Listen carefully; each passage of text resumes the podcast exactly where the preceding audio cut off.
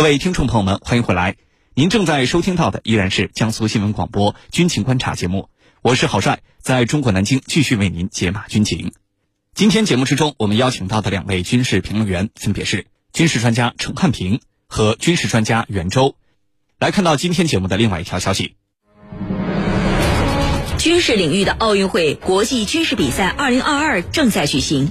这届比赛有哪些看点？俄罗斯举办这届比赛有哪些用意？军情观察为您详细解读。被称为军事领域奥运会的国际军事比赛2022于8月15号在俄罗斯首都莫斯科正式开幕。国际军事比赛是俄罗斯国防部发起的一项国际性军事赛事。经过九年的时间发展，已成为了具有一定知名度和影响力的开放性国际军事交流合作平台。据了解，今年的国际军事比赛于八月十三号到二十七号进行，由中国、俄罗斯、伊朗等十二个国家共同承办，来自三十七个国家和地区的二百七十余支队伍参加比赛。那么，这一届的国际军事比赛到底有哪些看点？俄罗斯举办这届比赛的用意有哪些呢？接下来我们一起来分析，袁教授，首先呢，请您为我们介绍一下国际军事比赛它的由来和发展历程是什么样子，以及这届的比赛有哪些看点值得我们军迷朋友关注呢？好的，国际军事比赛是由俄罗斯联邦国防部发起并主导，拥有众多国家参与的一个以军事技能比武为主要内容的国际军事合作交流项目。那么，从二零一三年开始，至今已经办了十届。比赛的内容涉及到了装甲、炮兵、防空、侦察、工兵、防化、特战、航空、空降等作战专业，以及修理、炊事、医疗等保障领域。几乎任何一个前线兵种都能在该比赛中找到展现其技术水平的舞台。因此啊，俄罗斯国际军事比赛也被称为军事奥林匹克竞赛。那么比赛的项目由最初的十来项发展到现在，包括了坦克两项、苏沃洛夫突击。狙击边界、侦察尖兵、炮兵人手、航空飞镖、海洋之杯、天空之钥、开阔水域、安全环境、汽车人手、军医接力等几十个项目，可以说举办的规模在不断扩大，影响力也在日益增强。今年的国际军事比赛啊，是从八月十三日开幕到二十七日结束，共设了三十六个项目，分别有中国、俄罗斯、伊朗等十二个国家共同承办，共有三十七个国家和地区的军队啊。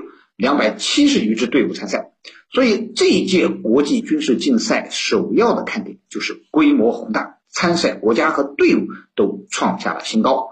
俄罗斯媒体在报道中用“参赛人数最多”“首次在南美洲举办赛事”“多个国家首次参与”等词汇来表达今年国际军事比赛的最大亮点。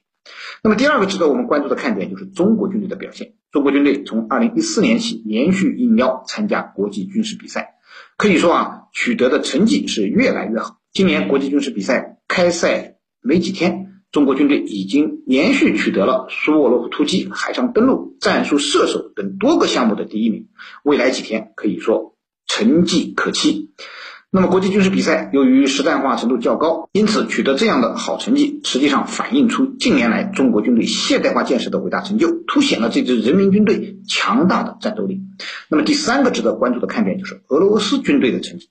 由于俄罗斯正在集中精力与俄乌冲突，所以如果说俄罗斯军队还能在这次国际军事竞赛中保持一个优异的成绩，那么足以证明俄罗斯军队强大的军事实力。因此啊，俄罗斯代表队的表现也就备受关注。主持人。好，谢谢袁教授。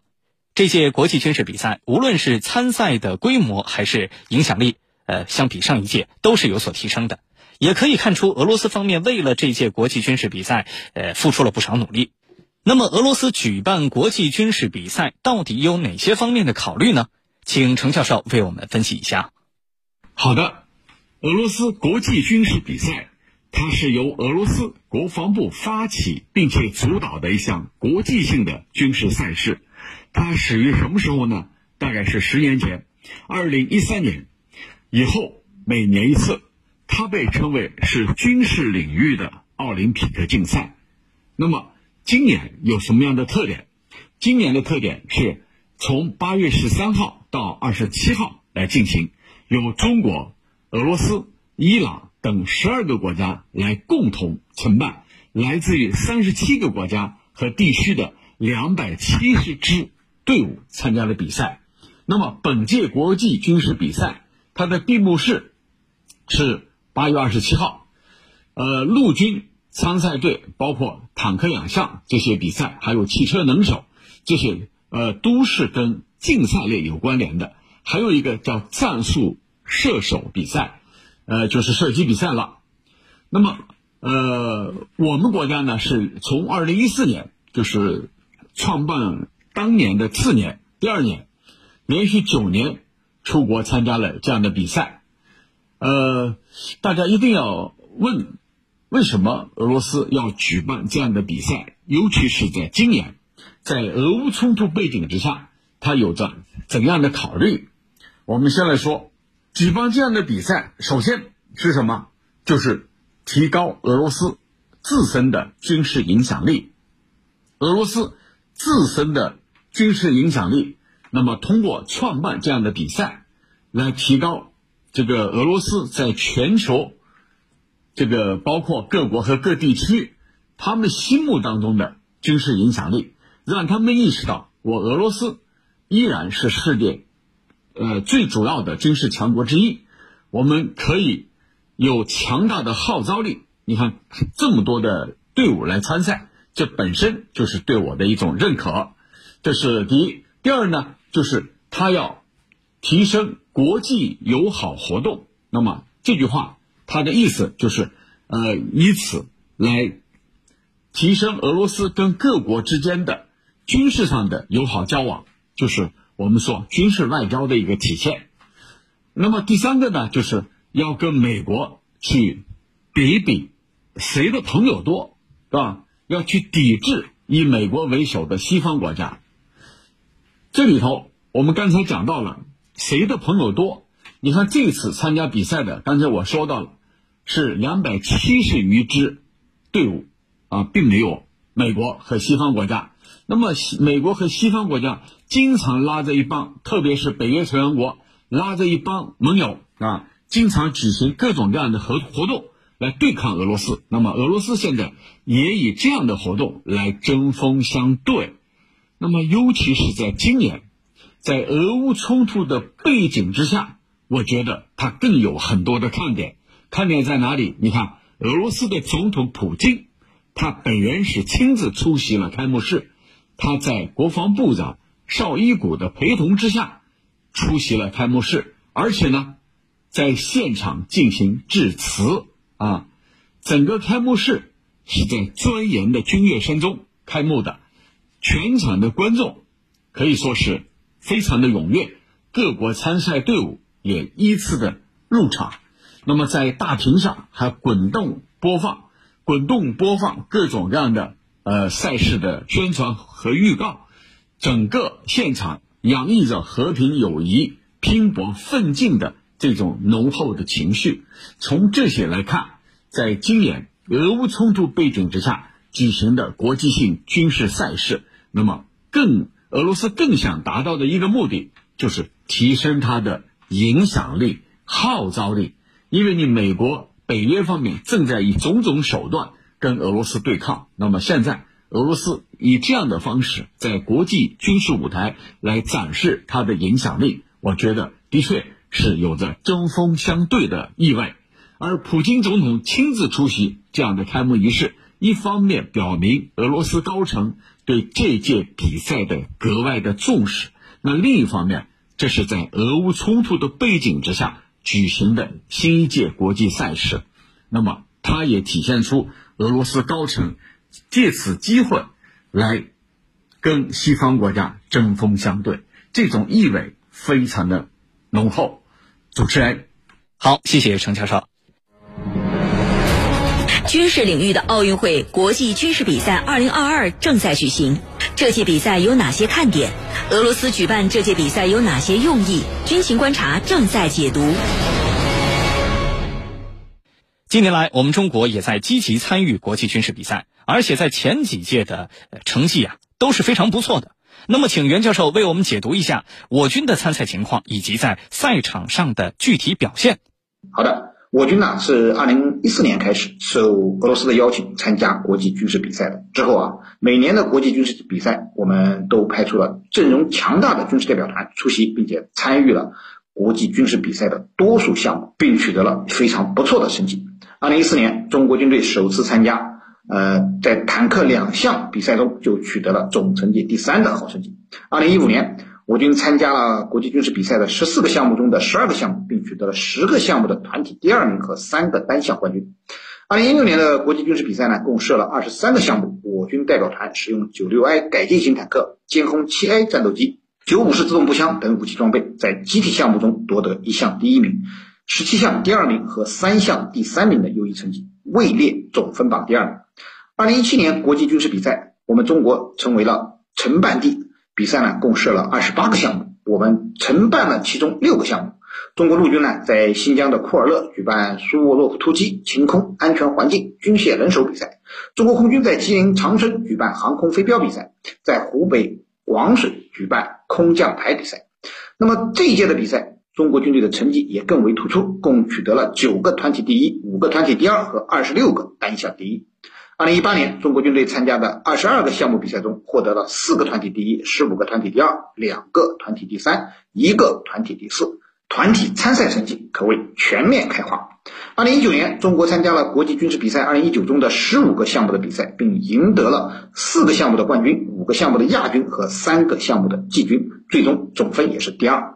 那么，二零二零年国际军事比赛，中国共派出了六支参赛队，二百六十余名官兵，参加了在俄罗斯举办的侦察尖兵、坦克两项、安全环境、开阔水域、汽车人手、空降排六个项目的比赛。我们六支参赛队斩获了四个单项第一、四个团体第二、两个团体第三，其中坦克两项获得了团体第二的好成绩，这是我军在这个国际比赛的重头戏项目中首次取得第二名的好成绩。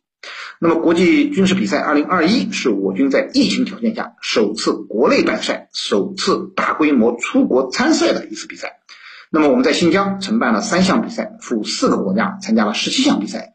总共取得了三个团体第一、八个团体第二、七个团体第三、二十一个单项第一、十五个单项第二、十二个单项第三的优异成绩。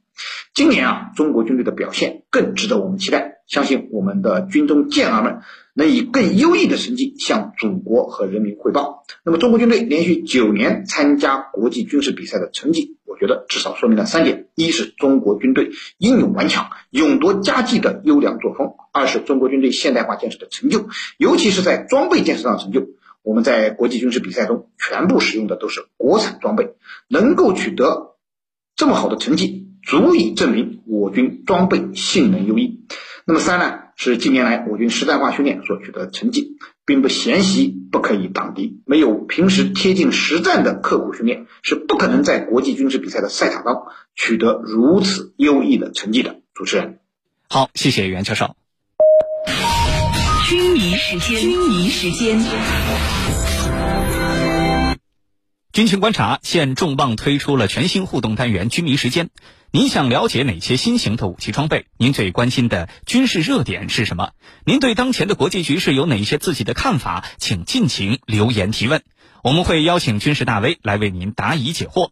参与互动的方式非常简单，请关注江苏新闻广播的官方微信号，点击菜单栏的“收听互动大蓝鲸 Live”，然后在“军情观察”的话题帖当中给我们留言。或者是关注我的微博“天下第一好好好”，也可以向我留言提问。与国际军事比赛2022同步开幕的还有军队2022国际军事技术论坛。俄罗斯方面呢，也有意借此机会展示和推销自己的新式武器装备。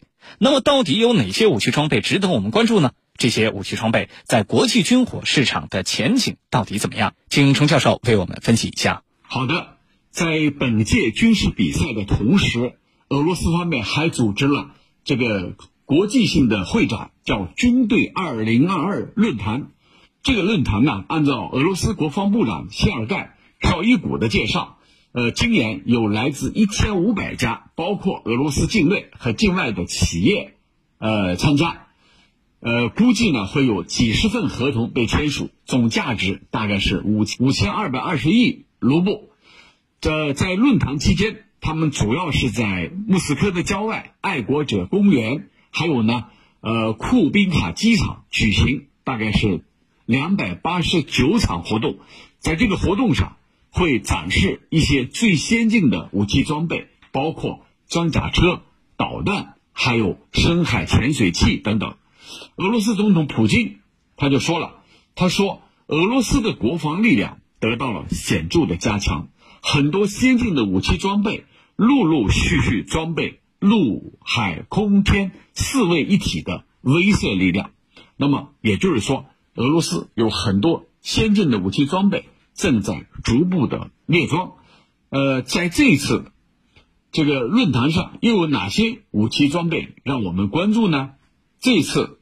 俄罗斯的乌拉尔车辆制造厂将展示基于阿玛塔平台的叫 T 十四坦克，还有呢改进型的 T 九零 MS 坦克以及 BMTT 杠七二坦克支援战车，这是要最新展示的。那么再一个就是 S 五零零防空导弹，S 五零零防空导弹，我们居民啊可能有所了解，它是俄罗斯。自己研发的新一代具有空天防御能力的武器系统，它的作战半径在六百公里左右，不仅能够拦截传统的远程武器，它还能够拦截隐身战机、洲际弹道导弹以及高超音速飞行器。那么这里就使得啊，这个 S 五零零的功能非常的强大。从理论上来讲啊，它可以很好的防御。美国目前最先进的 F 三五隐身战机、B 二隐身战略轰炸机和民兵三洲际弹道导弹，那么俄罗斯的这些武器就是 S 五零零，可以说是为美国量身打造的。那么 S 五零零防空导弹这一次也会出现在军队二零二二的论坛开幕式上啊，这是。呃，要展示的。那么，除了 S 五零零之外，还有就是萨尔马特洲洲际弹道导弹。呃，那么萨尔马特洲际弹道导弹，它是目前全球射程最远的核导弹，它的最大的射程达到了一点八万公里，可以打击地球上任何一个地方的敌人。那么这个部队，呃。它的战斗部就是这个弹头，这个导弹的战斗部，它可以携带十到十五个中型分导式核弹头，具备突防目前全球所有防空体系的能力。可见啊，俄罗斯这一次呃要展示的就是这些先进的武器装备。呃，有人就说了，说俄罗斯的这些武器装备。比西方先进的同类武器还要先进，而且要领先好多年，在性能上有很多的优势。那么现在我们回头来看，俄罗斯在军队二零二二这个论坛上出现这样的武器装备，或者要进行推介，其实其目的一方面向自己的盟友和伙伴们提供各种最现代化的武器。从小型武器到装甲车、大炮、战斗机、无人机这些，这是一方面。那么另一方面呢，也通过这次活动、这次论坛向他的对手进行威慑。刚才我们提到了 S 五零零和萨尔马特洲际弹道导弹，它们的威力目前西方国家还无可匹敌。那么基于这样的考虑，这一次俄罗斯真的是要向西方国家亮剑。展示自己的实力，达到威慑的目的。在乌克兰问题上，你们不要拎不清。如果你们一味的去支持乌克兰，最终我是有杀手锏的。这就是俄罗斯要通过这次论坛展示出来的实力。主持人，好的，感谢我们两位军事评论员的精彩点评。以上就是本期军情观察的全部内容。我是郝帅，代表节目编辑。卫青、赵晨，感谢您的锁定收听，我们明天节目再见。